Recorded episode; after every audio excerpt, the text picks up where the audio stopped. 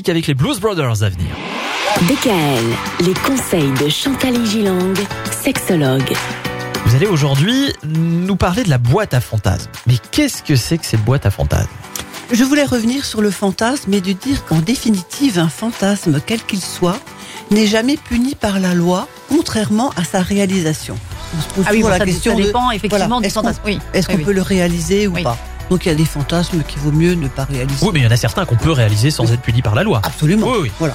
ça Et va. même puni par soi-même, hein, par la honte Ouais. qu'on peut avoir, etc. Bien sûr. On parlait depuis le début de la semaine de cette fameuse boîte à fantasmes. Hein, c'est comme une boîte à jouets.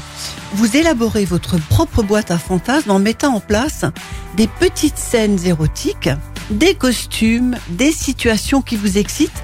Je dirais même des époques. Ah si oui, vous oui. aimez le Moyen Âge, Oui. par exemple, moi j'adore le Moyen Âge.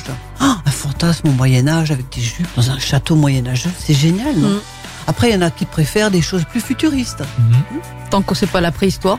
Mais ça peut. Hein, avec un homme de Néandertal Bah qui ouais. Ah vous court après, Myriam. Oui, ça peut être rigolo avec l'espèce de batte de baseball là qu'ils Ouais, avaient. C'était Ah, pas une pourquoi batte de baseball, C'est ça que je pensais, oui. mais les pierres à feu.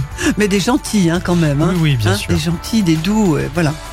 C'est un peu comme un théâtre imaginaire. Hmm. Si vous n'avez pas beaucoup d'imagination, parce que ça peut arriver, vous imaginez une scène, vous imaginez un endroit, vous imaginez un lieu. Vous imaginez si vous êtes un acteur ou un spectateur. En fait, parce il faut que- s'imaginer une vraie Oui. histoire. oui, Mhm. vous pouvez être euh, à la fois le metteur en scène, mais comme pour les films, certains metteurs en scène ou metteuses en scène sont également dans l'histoire. Oui. Vous habiller joliment, faire un avatar par exemple, mais toujours être à son avantage. Oui. Hein et chacun son rôle. Et une fois les enfants couchés, le salon peut se transformer en donjon érotique. Ah, Moi j'ai des copains à Paris qui ont un donjon que les enfants ne connaissent même pas. euh, Ah oui. Ouais, je trouve ça très excitant. hein.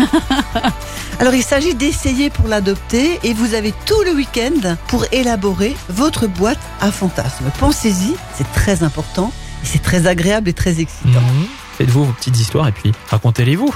Oui, Nous, oui, Mm. souvent, avec pourquoi Myriam, pas Oh, on se raconte des histoires. Ça ne m'étonne pas. Ouais. Quand je vous vois là, tout rouge, quand j'arrive dans le studio. Mm. La boîte à fantasmes. c'est la boîte à conneries. C'est ça.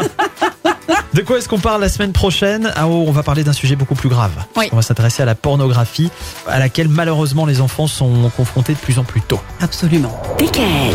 Retrouvez l'ensemble des conseils de DKL sur notre site internet et l'ensemble des plateformes.